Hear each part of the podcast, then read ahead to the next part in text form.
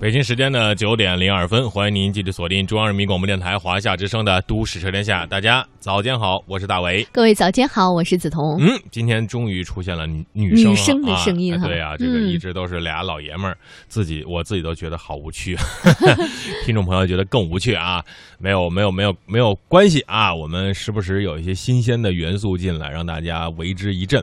今天是周五，大家做好了周六周日出去玩耍玩耍的准备吗？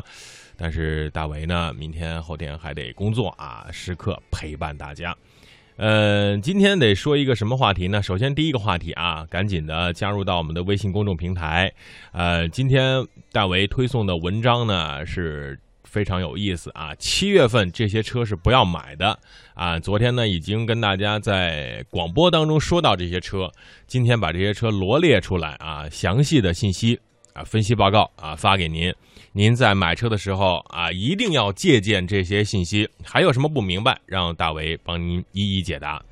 呃，看看今天加入微信公众平台啊，前五位朋友将会获得精美的都市车天下定制的啊磁性的手机支架啊，不是雄性和雌性啊，是带磁铁的 手机支架。前五位。呃，另外，在节目的前半段，我跟梓潼呢将会说一些话题，大家要认真听，我们的问题就会从这里面出来。呃，梓潼应该有驾照哈，嗯，那当然有了，嗯自行车驾照嘛。也有好几个车厂的人啊，车企的朋友。呃，如果收音机前的听众朋友现在开车比较安全啊，或者是坐在副驾驶，或者是在出租车上、嗯。啊，没有开车的话，请你把你的驾照拿出来。嗯，我们今天呢得说一说中国驾照有三大漏洞，哎，这些漏洞非常有意思。哎，这个漏洞呢、嗯是最近哈被国外的朋友指出来的。嗯哎呀，有点伤颜面是吧？嗯，因为为什么呢？嗯因为这个驾照上的英文嗯标志。因为我们中国的护照拿出去嘛，你比如说现在大家自驾游特别多，去嗯国外啊，去美国呀、英国呀、加拿大呀、澳大利亚呀、克罗地亚等等自驾，哎，这个上面有英文，嗯。你人家是不懂汉语嘛，汉字他只能看英文，说一看这些英文，问题就来了，嗯，有哪些问题呢？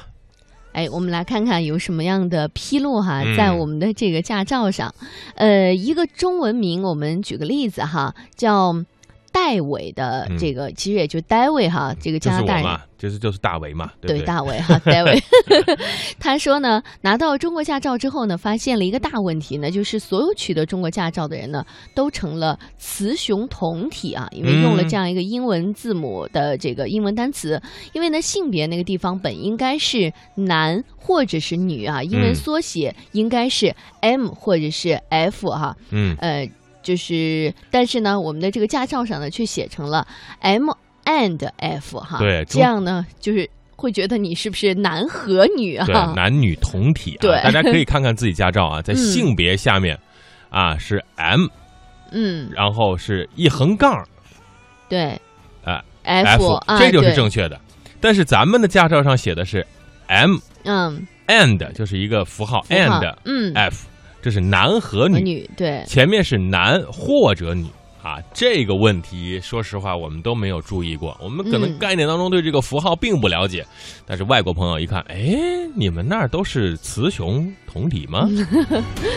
好，啊性别分不清楚了哈，啊。嗯第二个漏洞是什么呢？就是生日和出生日期。呃，出生日期就是出生日期啊，我们在这个很多证件上都会写出生日期啊。呃，生日呢就是生日，每年都过生日，对不对啊？比如说十月一号过生日啊，十月二号过生日啊，啊，这个呃，这个二月三十五号过生日啊，对不对？都有一个固定的身份，但是从来没有人说自己的生日是啊一九九零年十月二十八号，对，只说月和日，嗯、不说年份，对，只会说月和日，不会嗯说这个十月二十八号十五点三十六分。嗯。所以呢，咱们驾照上写的是 birthday 啊，哎。就是生日，生日，哎，嗯你所以你就可以只写月和日嘛，而出生日期和生日那是截然不同的两个概念，这应该写 birth date 啊。嗯。这个问题，哎，我不知道当时这个翻译的时候是怎么翻译的啊？嗯这拿出去国际驾照，人一看，这不对呀！嗯大家拿出来驾照看一看，拍张照片啊，有没有这样的问题呢？嗯，还有呢，就是我们的这个驾照格式设置很不合理哈。嗯，一是呢，个人的资料跟驾驶证的资料是混在一起的，嗯领证日期呢应该跟编号和准驾车型以及有效期放在一起，嗯个人资料呢放在另外一个地方。另外就是我们照片设置的。右下角哈很不合理，因为拿到一张驾驶证，首先应该是相片和人是不是同一个人，对而不是先看资料再看照片。嗯，所以你看，在美国的驾照啊，嗯它的这个左上角嗯就是特别大的一张照片，啊，左下然后嗯、哎，然后左左上角，然后就会嗯还出现各种各样的这个呃车辆信息。嗯首先你得看人对不对啊？这个人是和驾照是对应的吗？然后再看车，然后再最后看这个人的什么出生日期呀、嗯啊，这个等等等等啊。所以呢，驾照第一对应人，第二对应车，这是它的功效。呃，其实英文输入呢出现问题，比如说把这个 M and F 啊，嗯男和女，呃，写的写成男和女，而没有写成男或者女，和这个生日和出生日期写错了啊，这还情有可原，咱们这个呃语言上有差异嘛。但是最后这个排版啊，这个驾照的排版确实有一些问题哈。嗯呃，还有就是，我就不明白了，为什么这个这个驾照现在还是要纸质的？嗯，现在还是纸质？应该使用电子的驾照。啊，对啊，电子，而且，呃，这个驾照的信息，因为上面还有咱们的身份证啊，嗯能不能直接就和身份证挂钩？嗯，不用说我出门带这么多东西。对啊然后在在国外可能就一张驾照就相当于你所有的证件了。啊嗯，没错，呃，简便、简化、嗯专业、准确。啊，这是我们对于驾照的要求，因为嗯毕竟开车没有这个东西是寸步难行。因为我们现现在还是会在在路上哈，如果出现了交通事故的时候，嗯交警还是会说拿出驾照，拿出行驶证。嗯啊，每次在这个时候我就开始慌乱，嗯因为我觉得现在这个女生用的包是越来越小。那如果说又带驾照，又带行驶证，又带身份证，又带银行卡，又带钱，又带钥匙，又带手机哈，嗯这个包确实是放不下。所以呢，我们也期待着，如果有一天这个交警直接就说报你的身份证号码，嗯然后呢，他用一个机器一扫，然后你的所有的驾照信息啊等等哈，嗯一系列信息，包括你曾经哪个地方出过保出过险，嗯。哪个地方呢这个有过违章等等嗯。哈，一系列的资料就会迅速在他那里显现出来。我觉得这样子才是又便捷我们的大众哈，而且嗯。其实我觉得交警工作起来也是比较方便的，而且这个并不是很难达到的一件事情。很容易达到啊，这是只不过是说我们愿不愿意去达到啊。呃，这个小何发来了自己的驾照的照照片，但是图片太小啊，大为看不清啊。你可以看看上面性别那个地方和这个出生日期这两个英文是用错了啊。呃，现在大家看看自己的驾照是不是我们刚才说到的这个话题。大为有外国驾照吗？呃，外国驾照是可以去公证的啊，嗯中国驾照可以去公证啊，拿的这个公证函或者是外国大使馆出具的这个证明，就可以用中国的驾照去开车了。嗯，除非是去一些大卫曾经说过的左舵右舵国家差异很大的，需要到当地去考试，啊、一定要符合当地的驾驶的交通规则的要求，否则被警察逮住了，问题就很大了。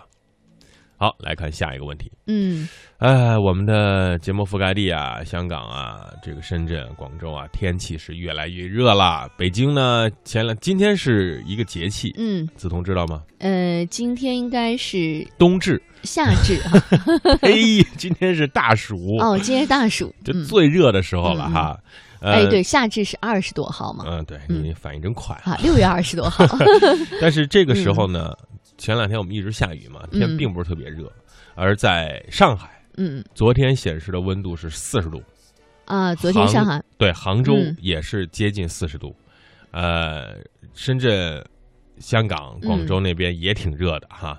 我们天热的时候会关心一个话题：我的车放在这个空旷的地方啊，阳光直射，这车会被晒坏吗？嗯，其实这个也是我一直担心过的一个问题，就是嗯看这个每次哈、车子在这个非常对哎。非常呃太阳炙热的地方在暴晒，那除了自己可能打开车门的时候发现啊这个热浪滚滚啊，基本嗯。上进不去，你得在外边儿可能让这个车无论是打开空调还是打开门哈、这个嗯。通风一段时间嗯。才能进去之外，我还在考虑一个问题，就是我们的车漆。嗯，那这个车漆其实它就要有点像我们人身上的皮肤一样啊，嗯。如果说它晒的时间太长的话，那这个车漆会不会晒坏呢？我想可能很多朋友都有这样的一些疑问哈。首先呢，我们要看看哪里会被晒，那车到哪里会被晒呢？一般情况下，车漆表面那个是不用说的。嗯，然后呢，就是车的玻璃、前挡、后挡、天窗、四个门上的玻璃，还有轮胎、内饰座椅哈。有的时候像仪表盘、中控也是没办法逃离太阳的手掌心的。那也就是说，其实你到车里边去之后，你摸一下哪个地方最烫。而且我们的很多的这个真皮座椅的朋友嗯哈，基本上我觉得都坐不进去。哇，就刚一嗯开车，然后一屁股坐上，哎呀，就直接给跳起来了啊！嗯太烫了啊，这没辙哈。呃，手机我我们的嗯这个、大家最担心的就是嗯车漆的问题嘛。但是这个车漆呢，在车企出厂的时候是程序非常非常嗯复杂的，在车漆的外层要经过涂膜处理，膜的温度最高可达一百四十度到一百六十度，嗯因此我们的车漆不会那么轻易被晒坏。嗯但是呢，不那么容易被晒坏，也不是没有影响啊。如果长时间暴晒，车辆光泽会有所下降，漆面更容易老化。当然，不同颜色的车漆温度也不相同哈，温度差不少。暴晒之后，子彤知道什么颜色的温度最低吗？嗯，暴晒之后应该是像白色或者是银色这种颜色嗯比较浅的，温度会低一些。对，银色的温度嗯是最低的，因为它隔热效果更强。黑色啊，吸热是最高的。嗯温差达到三十多度，所以在停车的时候呢，选择阴凉地儿啊，避免暴晒。即使暴晒了，千万千万不要用冷水直接去冲洗，很容易造成这个车漆表面的热胀冷缩，嗯你，的车就行话叫起皮儿了。没错哈。嗯你想想这个皮肤哈，嗯如果是你一直暴晒，然后进到冷水里嗯啊、这个弄一下的话，可能自己的皮肤也会受不了。